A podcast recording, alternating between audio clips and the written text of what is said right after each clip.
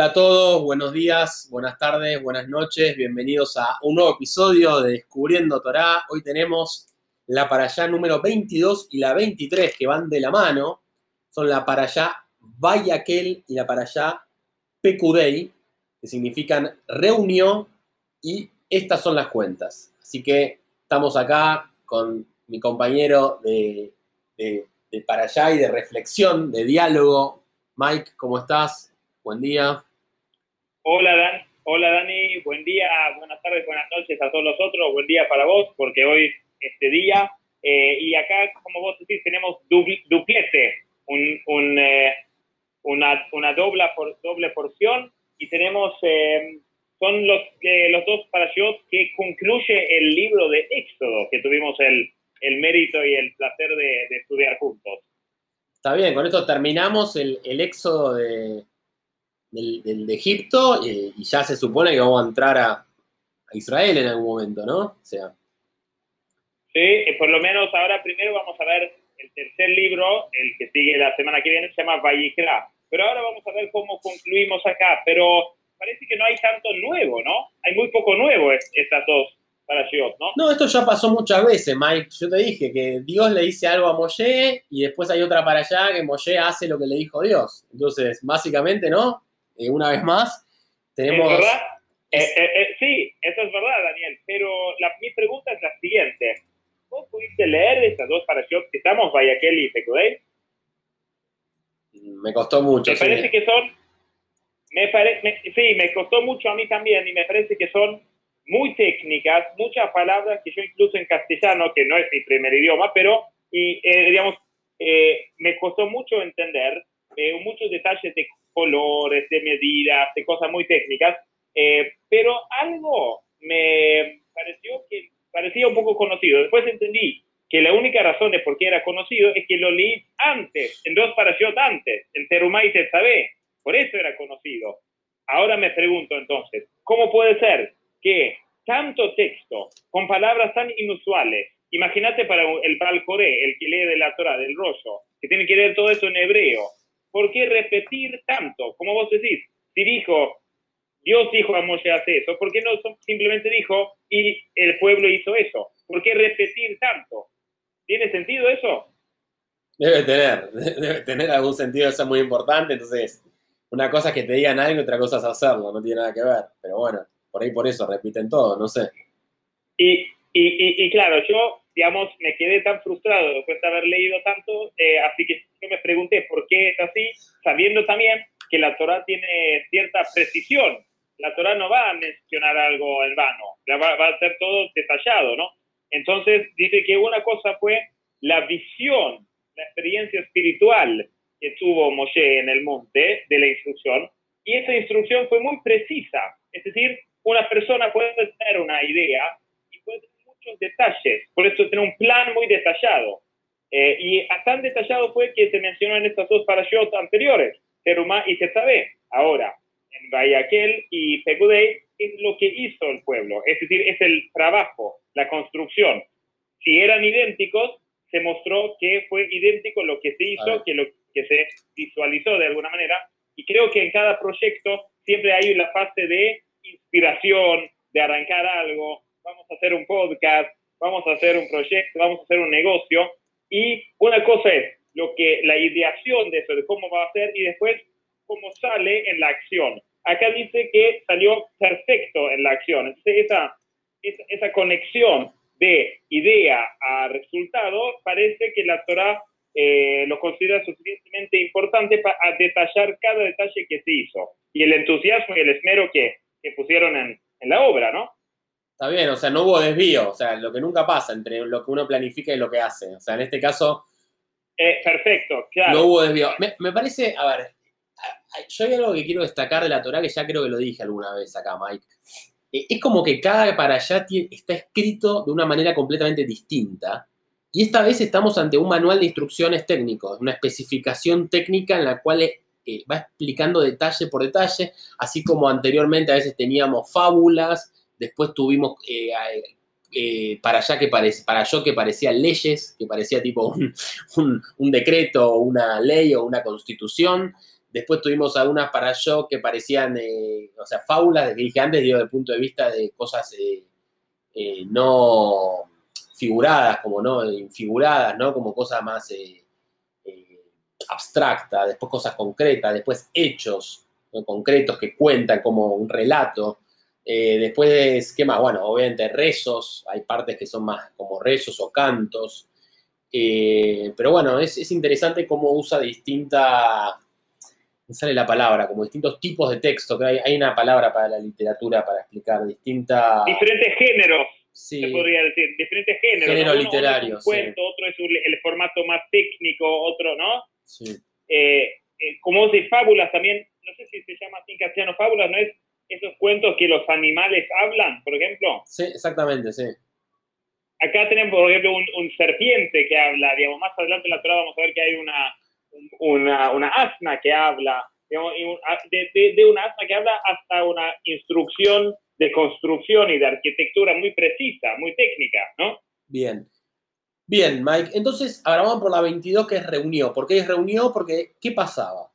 Después del Día del Perdón, esto es importante, como decís vos, después que Dios nos perdonó por el famoso becerro de oro, eh, le dice Moshe al pueblo que en seis días se haga el trabajo y el séptimo día sea sagrado, ¿no? Eh, de una manera reunió al pueblo, por eso se llama la palabra reunir, congregar, reunir, ¿no? Interesante. Eh, interesante que la palabra reunir también se usó para construir becerro de oro. Entonces la misma palabra, la misma herramienta puede servir para hacer algo bueno o para hacer algo malo, ¿no? Un mensaje. Exacto. Uno puede preguntarse también a sí mismo, ¿no? ¿para qué uso mi plata? ¿Estoy haciendo un becerro o estoy haciendo un mishkan? Exactamente. Eh, interesante también que dice, eh, de alguna manera, que el trabajo se haga, ¿no? O sea, es raro, porque dice, no dice que en seis días hagamos o vas a hacer, que se haga el trabajo y el séptimo día será sagrado. De alguna manera, como que si tenés fe, el trabajo se hace. Como que no es lo principal el trabajo, ¿no? Como que es algo que, que se hace no, no suena bien desde el punto de vista que no es que se hace solo, alguien lo tiene que hacer el trabajo, ¿no?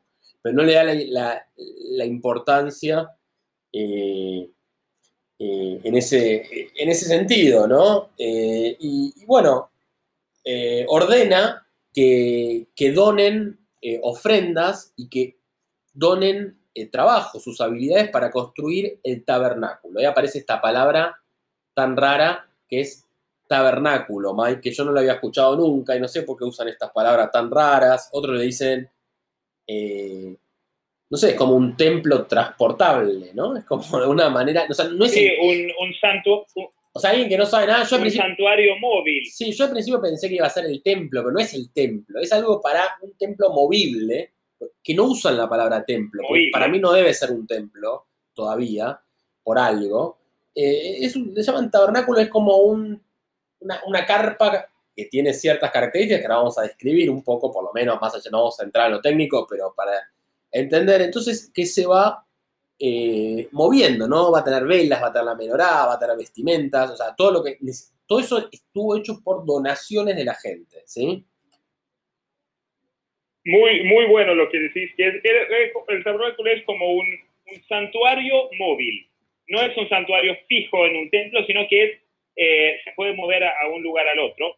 Y, sabemos también que cuántos años estuvieron los eh, hebreos en el desierto en total. 40. Es un número famoso. 40 años, ¿no? 40, 40. Eh, pero ahí ahora estamos acá en el, en el, segundo año, ¿no? O sea, pasó un año, estamos en el, en el segundo año que se hace el, el, el, el Mishkan. Y después estuvieron en 42 estaciones. Y en algunas estaciones estuvieron muchos años. Y ahí tuvieron esa estructura que vos decís con el tabernáculo, las diferentes tribus alrededor, los levitas adentro, y era como una forma muy puntual. Y en cada lugar que llegaron, lo armaron así, de esa forma precisa. En algunos lugares tuvieron varios años y en algunos solamente unos días, pero siempre la forma de poner el santuario eh, fue una instrucción exacta. Y hay una frase y me hace pensar también ahora,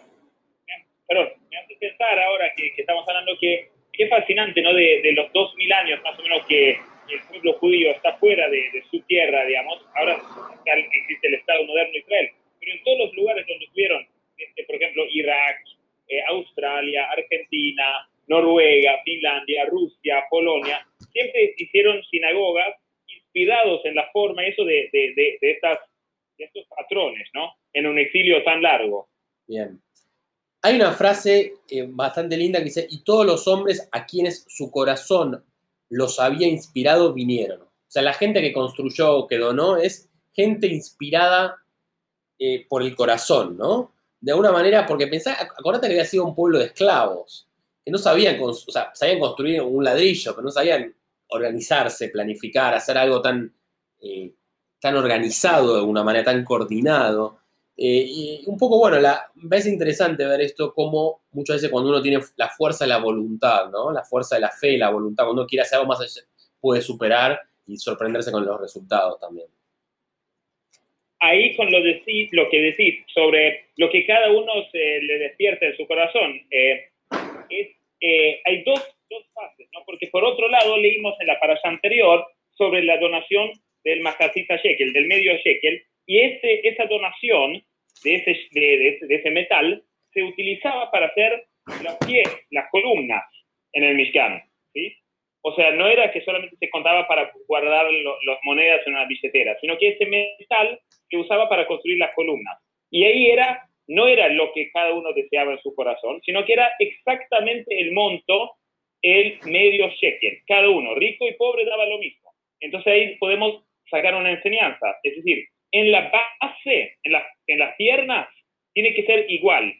Después, si alguien desea dar más, dar menos, alguien puede después decir, yo pongo mucho más de mi talento, yo tengo más talento, yo pongo más plata, eh, o si alguien está sufriendo, decir, esta persona igual nunca hizo nada. Eh, no, es decir, la base de, todo, de esto es que todos están igual. Y después lo que está encima, las decoraciones, ahí puede haber variaciones. Bien. Bueno, ¿y qué era el Mishkan? ¿Qué era este famoso tabernáculo? Yo voy a tratar de describirlo porque yo acá tengo una, unos mapitas, unas imágenes muy lindas. Sí. Eh, y vos corregime, Mike, después vos me dijiste que todos los templos actualmente están basados en este diseño. Eso me parece interesante. No, no necesariamente, pero hay, hay como un arca donde está guardado la Torah, que está inspirado en eso. Eh, digamos, no, no, es una réplica exacto, pero eh, eh, el tema de que había un, ahí había una, una tienda de comunión, era diferente, ¿no? Pero eh, la, arquitectura en los templos, estamos inspirados. No es lo mismo el, santuario, el tabernáculo que las sinagogas que hoy en día existen, pero es, de alguna manera funcionan así, que es algo que los judíos donde, se, donde llegaron hicieron una sinagoga y, y una, un, templo con, con, con, servicio, ¿no? Bueno. Ojo que Hoy en día la, la, la, la liturgia es cánticos y rezos, y en ese momento no era así, en ese momento era solamente las ofrendas. Bien. bien era lo que sucedía en el santuario, en el tabernáculo. Bueno, a ver, hay un patio muy grande que va está alrededor del tabernáculo en sí mismo, se llama el patio del tabernáculo, que básicamente son unas columnas con cortinas, ¿no? Le pusieron cortinas de, tela y tiene una entrada para que no se vea de afuera el tabernáculo. Después cuando entras al patio, bueno, hay una rampa de acceso, eh, hay un altar de cobre, eh, y después entras al rectángulo, si querés de alguna manera, que es el tabernáculo, el santuario en sí mismo. Y este santuario adentro está dividido en dos, ¿no? En una parte está el arca, donde adentro del arca, o sea, el arca es como una estructura arriba, ¿no? Eh, hecha de, de oro, también paradójicamente de oro, pero que adentro del arca están las tablas, ¿no? Están las tablas enteras y las tablas rotas, se supone. Eh, y después en la otra mitad, en la otra, de alguna manera, en el otro eh, dos tercios, o sea, en, un tercio, eso en un tercio del tabernáculo. En los otros dos tercios está la menorá, está un altar, hay mesas con panes, dice panes acá literalmente, y hay una cortina que, que divide las dos partes. Igual hoy en un templo, a ver, vos, Mike, sabes más, pero es verdad que hay una, parte que se abre una cortina y la Torah siempre está atrás de esa cortina como guardada, ¿no? O sea, eso más o menos se mantiene. Se llama en hebreo, sí, sí. Y después hay, un, eh, hay una... Sí. Eh, muy, muy bueno que detallaste tanto los, las medidas y eso, eso seguramente porque sos ingeniero, que pudiste verlo así en lo, en lo concreto, igual que el pueblo acá. Eh, yo escuché una buena explicación de eso, dicen que Vayaquel, es el nombre de esta para allá, significa reunión y las comunidades hoy en día se llaman Kehilá. Kehilá es la congregación, es como la congregación, ¿no? Entonces dicen que reunión significa necesariamente que todo está adentro. Lo que vos recién mencionaste puede señalar que no. ¿Por qué? Porque hay cortinas, hay divisores, hay secciones. Entonces dicen, para poder hacer una buena reunión, hay algunas fuerzas malas que tienen que quedar afuera. Por eso hay, hay que ver divisiones adentro del modelo, ¿no? Bien. Para poder tener una buena congregación. Y la menorá, bueno, en general en los templos hay una menorá que está, está bien, no está donde está la Torah, está afuera, o sea, está bien, no está en ese, en ese, está en el otro rectángulo, eso yo lo veo. Un altar entiendo que es como una manera el, el escenario, que hay un escenario en general donde está el, el rabino que oficia. El bimán, bimán, claro. De nuevo, esto no es exactamente así, tampoco es una ley que tiene que hacer una réplica así, pero de alguna manera lo simboliza. Bien. Eh, bien. Bueno, básicamente creo que... Después tenemos el, arquitecto acá, el, famoso Bezalel, el, arquitecto que, que, consiguió este laburo, ¿no? Dice que Bezalel tenía solamente 13 años cuando, cuando consiguió este trabajo eh, y tuve que ser por nepotismo, me parece, porque ¿quién consigue un, un trabajo tan importante como el arquitecto del, del, santuario famoso y leemos sobre él, este arquitecto, eh, miles de años después? O sea, me parece que los eh, arquitectos famosos como Franklin Lloyd Wright y, y Arne Jacobsen, el, el, arquitecto de él, no van a, digamos, son importantes, pero no sé si van a tener una, una fama miles de años después, pero Bezalel sí. ¿Quién era este Bezalel? Él era nieto de Hur. ¿Te acuerdas quién era Hur? Era el que mencionamos en Kitizá, el que lo mataron estos, estos malos cuando era el becerro de oro. Y Hur era el hijo de Miriam. El hijo de Miriam, y Miriam, ¿quién era? La hermana de Moshe. Bien. Y entonces, o sea, Moshe y Aarón eran bis o tatar tíos abuelos de Bezalel. Por eso lo consiguió el trabajo cuando tenía 13. Bien, bien. No, no, después dice que dijo que él tenía Jochma, Binah y Da'at. Tenía sabiduría, conocimiento eh, y comprensión. Las tres cosas tenía eh. Eh, así que esos son los tres requisitos para, para poder ser el arquitecto de este proyecto. Bueno, muy bien. Bueno, y lo, lo construyeron.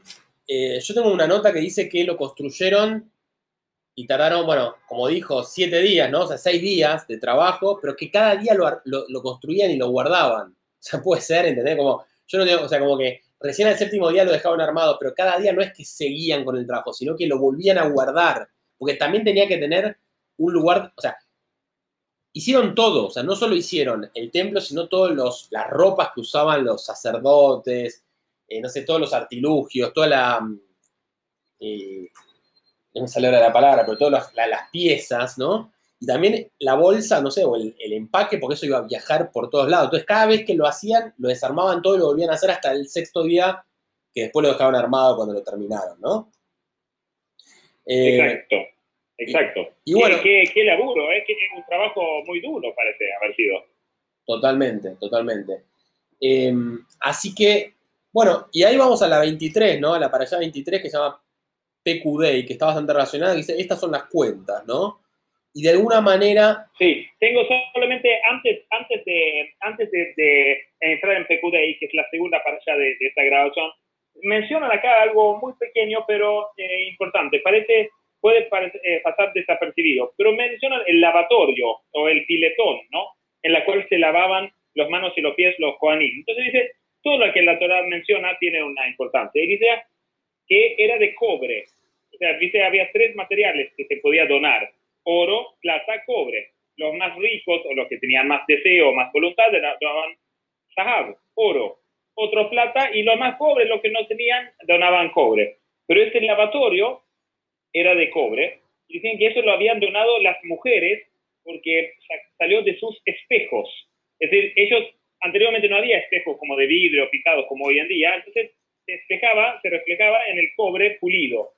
Entonces, cuando iban a donar las mujeres este cobre para, para poder hacer algo con eso para el Mishkan, Moshe fue muy sospechoso. Dijo, ¿un espejo? Como que eso es algo de vanidad. ¿Cómo va a poder ser un espejo un material para el santuario? Entonces lo consultó con el jefe, con Hashem, y Hashem dijo, no, no estás equivocado, eso sí se puede donar, porque las mujeres hebreas se miraron en el espejo y durante la esclavitud en Egipto, gracias a ese deseo que los hombres tenían a sus mujeres, porque se, mantenían atractivas y lindas, podían tener descendencia y, sobrevivencia. Y eso muestra también la importancia de, la importancia de los espejos, cuidadosa de, del hogar y todo, pero también ser, ser linda, hasta tal punto que fue parte del, del, del santuario. Y otra, otro tema del, eh, del, eh, laboratorio, eh, del, del, cobre ahí, es que los coanim entonces se lavaban de eso. Entonces decían, que cuando recibimos los diez mandamientos, dicen que vamos a hacer un mamlejet coanim, un reino de sacerdotes, ¿no? Un reino de sacerdotes. De, de esa manera somos todos un poco sacerdotes, digamos, de, de, de alguna manera. Y para poder hacer eso, para entrar en algo que es más sagrado, uno tiene que lavarse en el lavatorio, en el piletón. Pero, y, pero era de cobre, no podría corresponder. Este, este lavatorio sería de un, material más exclusivo, digamos, eh, ya que vas a dividirte del mundo de afuera, entrar en algo muy sagrado, podría ser algo más monumental. Sin embargo, es del, del, del eh, material más sencillo. Entonces explica, es decir, no, no hace falta que uno es tan sabio o estudiar todo el día y eso para poder tener una vida con mucho sentido. Puede ser de cobre, uno puede de, cobre y uno puede entrar, como que es una, una, una, una señal que, que, el, que el obstáculo no es tan grande. Muy bueno, muy bueno. Bueno, le decía entonces el, algo más, Mike, de, la, de Guayaquil. Eh, de Guayaquil, de Guayaquil, bueno, eh, principalmente eso de que de ahí viene la palabra Kehilá, y también es el, la parasha en donde se realiza la construcción del Mishkan. Y como dijimos antes, en la, en la finalización de, de Kitizá, ahí recién cerró todo, y después del Día del Perdón empezaron la construcción de, de del Mishkan. Entonces, Vayaquel significa reunión y todos estaban reunidos, unidos, congregados, trabajando con el mismo propósito eh, y de alguna manera autoanulados, ¿no? Eh, para, para el, el bien en común. Y ahí tenemos una, una señal de, con la palabra Masatzit, que era el, es el famoso Masatzit Shekel, el, el, medio Shekel. Y si vos lo ves, consiste de cinco, cinco letras. Mem, Het, Tzadi en el medio, Yud y Tav. Entonces, la Tzadi está la tercera, en el medio. La Tzadi representa la Tzedaká. Y si vos ves las dos letras al lado de la, de la Tzadi, es Het, Yud, ¿qué palabra es eso? Jai como la Jaime. Jaime significa vida. Entonces, el que está cerca de la acá tiene vida, vitalidad. En cambio, en la periferia, la primera y la última letra es mem y tab, que significa met. ¿Qué significa met en hebreo? Muerte. Es decir, si vos estás lejos en la periferia de la acá de querer dar, tenés muerte espiritual. Y si querés estar cerca de la acá, tenés vida. Eso gráficamente se ilustra con la palabra eh, y me parece que esta, eh, para allá Vayaquel, muestra como la Keilah, como la congregación realmente tuvieron vida porque estuvieron cerca y, daban de todo lo que tenían. Bueno, buenísimo Mike. Em, bien, ahora sí entonces pasamos a la, a la próxima para allá, como dije, estas son las cuentas de Kudei en donde básicamente Moshe hace un recuento de todo lo que se utilizó para construir, todos los materiales, el oro, los shekels, el cobre, eh, y básicamente saca la conclusión de que había 603.550 hombres, supongo que había eh, de alguna manera esa cantidad de medio shekels, o sea, la mitad de shekels, 300.000, ¿no? 300.001. Así se contó, claro, ese fue el método. Eh, y, es interesante porque nadie le pidió cuentas a Moshe, ¿no? ¿Quién, le va a pedir cuentas a, alguien tan espiritual, la única persona que habló con Dios? No sé, una de las pocas, ¿no? Era el líder. Eh, pero bueno, él igual quiso mostrar las cuentas de una manera por lo importante que es cuando estás manejando fondos de una manera ser transparente y no solo ser, sino parecer, ¿no? Eh, era su responsabilidad.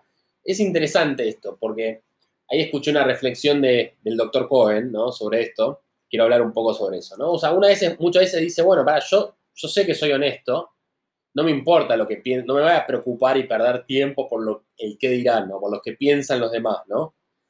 Que algo de sentido tiene también. Y por otro lado, puede decir, no, pero pará, vos tenés que ocuparte no solo de ser, sino que la otra persona crea que estás haciendo todo, las cosas bien, ¿no? Eh, la esencia versus la apariencia, ¿no? Sí, y es interesante porque en general también hay un precepto que dice que uno no tiene que pensar mal del otro. ¿no? Si el otro es una, alguien bueno, ¿por qué vas a pensar mal? Entonces, mira, hay una contradicción, porque decís, para, si el otro no puede pensar mal de mí, porque yo soy, hago las cosas bien, ¿por qué yo tengo que preocuparme de que el otro piense bien de mí? Si entonces... Claro, ¿para qué adaptarme si él no igual no puede pensar mal? ¿no? Bueno, exacto. Eh, o sea, uno está obligado a pensar correcto si alguien es de bien, dice la Torah, ¿no? Eh, pero bueno, nada, parece que eh, las personas correctas, o sea, no cuidar las apariencias puede traer muchos problemas, aunque seas una persona correcta. es un poco una conclusión. Sí, sí, perfecto, perfecto. Sí, sí, buenísimo.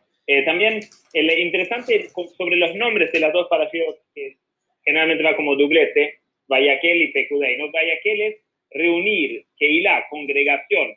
En, castellano funciona muy bien también. Comunidad como unidad.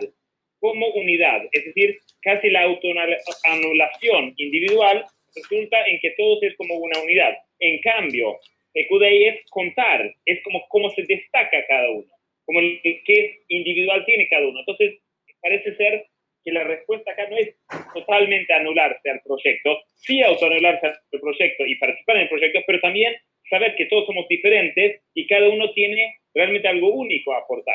Como que la Torah no es, digamos, autoanularte y, desaparecer, no. Toma tu rol adentro de, del proyecto, ¿no? Bien. Eh, bueno, y ahí construyeron el. Bueno, nada, ya lo habían montado, pero esto terminó siendo un año después del éxodo, ¿no? El primer día del primer mes. O sea, el primero de Nissan del año 2449 fue la primera vez que se montó eh, el tabernáculo con todo, ¿no? Perfecto. ¿Y, sabes cuándo es el, primero de Nissan ahora? ¿Cuándo es? Mañana a la noche. ¿En serio? Qué casualidad. Mañana, sí. Así es, todo conectado. ¿viste? Nosotros grabamos esto y mañana a la noche es Rosh Hodesh Nissan. de hecho, ese Rosh Hodesh, ese primer mes, eh, es el primer de los meses. Dice, esto va a ser el primer de los meses para ustedes, el, el, eh, el, el mes de Nissan. En cambio, igual el, año empieza en, en Tishrei, que son seis meses después, eh, y eso es un poco confuso que es así, pero acá el año arranca del séptimo mes, pero el primer mes es el mes que empieza mañana a la noche, Nissan. ¿Y se hace algo en particular por, por eso, Mike? Vos que sabes todo. Eh, no, no, yo no sé todo, no, sé, no sé mucho, pero Nissan, como es el mes de, de, Pesa, es el, eh, es el mes que dicen que es eh, vinculado con los milagros, de Nisim. Nisim significa milagro, Nes. Y bueno, una pequeña anécdota de eso es, ¿cuándo va a pasar un milagro? El milagro aparece cuando hay un desafío, ¿no? Porque si no hay no hay el milagro. Si está todo ya perfecto, no hay espacio para el, milagro, para liberar, ¿no? Entonces dice que está vinculado con la palabra hebrea nisayón. Nisayón significa desafío. Es decir, no puede haber nes, milagro, si no hay desafío. Van a la mano. Eso a veces, eso es tal vez también un buen consuelo si uno se encuentra en, en una situación de, de desafío, eh, que eso posibilita el milagro. Y ahora estamos entrando en el mes de los milagros, así que bueno. podemos tener buenas esperanzas. Esperemos que sí, esperemos que, que venga un milagro. Bueno, ese es el Rosh, claro, ese es el Rosh Hodesh, la luna nueva de Nisan, que es el primer de los meses. Eh, y después tenemos eh, la luna llena, cuando la luna llena corona el cielo sobre el mes de Nisan, es la famosa festividad de, de Pesa. Bien. Eh, así que eso es lo que, lo que se viene, ¿no? Ya lo que nosotros estamos leyendo ahora, eh, con esta allá, Ekudei, ya terminando el libro de Éxodo, eh, ya pasamos esos eventos, ya lo estudiamos. Y también se puede preguntar, ¿por qué ya estudiamos los eventos de Pesach en la Parashot Shemot, Baera, O, Beshalach, ¿no? Esos son los, los Parashot que estudiamos el Éxodo, es para que cuando llegue el mes de Nisan y Pesach, ya lo hemos leído. Perfecto. Entonces ya leímos eso y venimos preparados. Lo leímos hace poco, así no nos olvidamos. Está perfecto. Y, y ahí, Mike, yo tengo una, una consulta. Después viene Levítico y Números, ¿no? Vienen esos dos ¿Sí? libros. ¿Qué significa la palabra Levítico? Exacto. Nunca escuché esa Es palabra. de los Levim. Es, es de los Levim. O sea, es, es un, libro, un los- libro entero dedicado a los sacerdotes, a la, a la- a la- tribu de, de los Eh, Levi. sí. Ah, mi, mi querido amigo, no te quiero asustar, eh, no te quiero asustar, mi amigo, pero, pero te digo que el libro que viene es eh, el más técnico del, de los de la Torah, el, el. Pero también dicen muchos que es el más sagrado y muchos dicen que es el más importante. De hecho, a los niños se los enseña desde chico, empiezan a estudiar este libro, Vayikra. Pero para nosotros que ya somos más grandes, ya en nuestra cabeza ya se formó, es el más difícil a estudiar. Eh, pero yo estoy seguro que, que- que lo vamos a poder eh, eh, lo vamos a poder eh, estudiar. Hay que, hay que tener humildad para, para intentar a- a atacar eso. Es también el libro cuyo contenido es menos famoso y menos universalmente famoso. Como que los, la- la- la- los relatos de la creación, del éxodo, de la entrega de los diez mandamientos, del becerro de oro, todo eso es eh, casi universal, ¿no? Casi todos, eh, el mundo escucharon Sí, sí. Estos, estos cuentos. En cambio, del Mishkan ya se pone un poquitito menos universal y después el tercer libro ahí casi todos abandonan. Es como cuando casi todos no lo llevan a la acción, como hicieron en, en eh. Pero eh, una cosa de cómo termina esta, esta allá y este libro, pero pará, pero pará, antes. eh, la nube. ¿Pero qué es le- Levítico? O sea, eh, no, entiendo que es de, de- Ah, de Levi. No, no me dijiste de Levi, pero ¿qué va a pasar el libro? Claro, ¿A- es el servicio. ¿De qué va a ser el libro Claro, que viene? servicio- ¿De qué se va a tratar? perdón, es, es del, del servicio de los Levim. Los Levim era un tribu, ¿no? Sí. Ahora, era, Leví era el hijo de, eh, de Jacob, ¿sí? Era Leví. Está claro. Después de Leví tuvo un hijo que se llamaba eh, Kehat. Kehat tuvo un hijo que se llamaba Amram y Amram tuvo a Moshe, Aarón y Miriam. ¿ok? Sí. Eh, y el tribu de Leví eh, no participaron en el, eh, en el espectáculo eh, o el escándalo del becerro de oro. Me, No imag- me imaginé, sí. Tampoco fueron esclavizados. Tampoco fueron esclavizados en Egipto porque era el tribu que se dedicaba a estudiar Torah. Entonces, de alguna manera uno puede verlo más profundamente. Si salimos de la literalidad o salimos de la, de la perspectiva tan histórico eh, y vemos, decir, si vos sos como un levita, por decir, si vos estudias Torah y, y te elevás en ese sentido, no vas a tener que esclavizarte tanto. Como que eso es una, una señal también. Pero este libro eh, va a relatar concretamente qué hacían los, los levitas, los levitas, por eso Leviticus, en el servicio en el, en el santuario. Y luego eso forma el prototipo de lo que hacían en, en el templo sagrado. Eh, eso, es, eso es el. O sea, el va- va a de- de- describir- hay algunos va- episodios, algunos relatos también, para que no sea tan duro, pero. No, pero ¿por qué es duro? O sea, va, va a describir la actividad que se hacía dentro de este tabernáculo que construyeron. Eso va a ser el libro. Sí, principalmente, sí, principalmente las ofrendas. Ofrendas animales, este, la actividad que, que, que está- que estaba ahí. eh, pero también es el libro más corto de los cinco. Es el libro que queda, que queda exactamente en el medio y tiene 10 parashot. Eh, este que es la unodécima, Pekudei, es la unodécima del, del Sefer Shemot. Y Vayikra es más chiquito, es el más, más, más, más corto de los cinco libros. Eh, así que eh, eh, eh, es lo que nos espera. Va a ser muy interesante. Para mí va a ser una oportunidad de estudiar algo muy interesante porque raramente uno profundiza tanto en eso y una explicación de eso es que coincide en el calendario con las festividades de Pesach y- después Shavuot, ¿no? Entonces, cuando viene la festividad de Pesach, casi todos se concentran mucho en las enseñanzas de Pesach, del Éxodo, de las plagas, todo eso, que ya lo leímos. Entonces es como que eso cae un poco de sombra sobre este libro. Eh, pero sí- sigue siendo un libro de, de- de la Torah y, y muy importante, así que vamos a ver si podemos descifrar y de- decodificar algunos de sus mensajes. Dale. Buenísimo, Mike. Bueno, para ibas a decir algo más. de la- Eh, eh, ah, ibas a decir ah. algo más. Sí, antes, antes, antes de, liberarnos, eh, para, para ya, ya se va a hacer Shabbat acá, pero antes de liberarnos, podemos ver los últimos versículos eh, del, del, todo el libro, ¿no? Del todo el libro de Éxodo. Eh, y es habla de la nube, la nube, la nube de gloria que acompañaba. La nube de gloria. Dice, Mishkan eh, se, se, relaciona con la palabra Shekinah. Shekinah significa la presencia divina, es, es la presencia divina.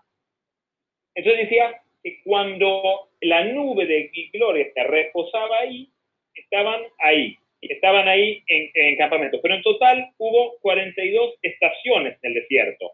¿Y cómo sabían cuándo levantar campamento y cambiar de destinación? Decía, cuando la nube de gloria no estaba más ahí. No. Cuando la nube de gloria no estaba más ahí, entendieron, ok, entonces tenemos que ir. Entonces viajaban y se pusieron en algún lugar. Y pues, cuando se pusieron en un lugar, apareció la nube de gloria. Y eso nos señala una enseñanza de vida también, que puede ser en todas las situaciones de la vida. Uno puede estar en una situación donde uno está bien, uno está cómodo, y por así decir, la nube de gloria reposa sobre nosotros ahí. Y a veces la misma situación en la cual antes estábamos bien, puede ser una relación, una amistad, un trabajo, un equipo, eh, un negocio, lo que sea, si la nube de gloria no está más ahí, posiblemente es una señal que uno tiene que ir a otro lugar en la vida. Y así como los, los hebreos tenían 42 estaciones en el desierto, nosotros también tenemos diferentes estaciones en nuestra vida eh, y eso no significa que si algo se vuelve un poquitito complicado, directamente tiro la toalla, me voy, la nube de gloria no está acá. No, hay que siempre intentar a ver, pero hay que estar abierto a la posibilidad de que si algo está muy mal, tal vez es porque no tengo que estar acá. Coincido, está muy buena la reflexión, Mike, es así. Así que esperemos que la nube de gloria nos, nos acompañamos a nosotros por todos lados y obviamente a todos los que nos escuchan. Por favor, sí, que esté la nube de gloria y no la, se termine la pandemia, por favor. Absolutamente, que así sea, sí, sí, que, que, la Shekhinah, la, la, divina presencia nos, nos acompañe a cada uno y que el Mishkan que hicieron el santuario, que toda nuestra familia sea un santuario, que toda nuestra casa sea un santuario, que todos nuestros proyectos sean un santuario, todo, en la cual todos colaboran con todos, como explicaron tan lindo en estas, en estas últimas parashiot. Bueno, muchas gracias a todos por escucharnos, por participar. Pueden participar por Twitter en arroba descubriendo Torah o mandarnos un mail a descubriendotorah.gmail.com. Muchas gracias a todos, les mandamos saludos, muy buen Shabbat Shalom y bueno, próximamente Pesach. Shabbat Shalom y Stop. Ciao.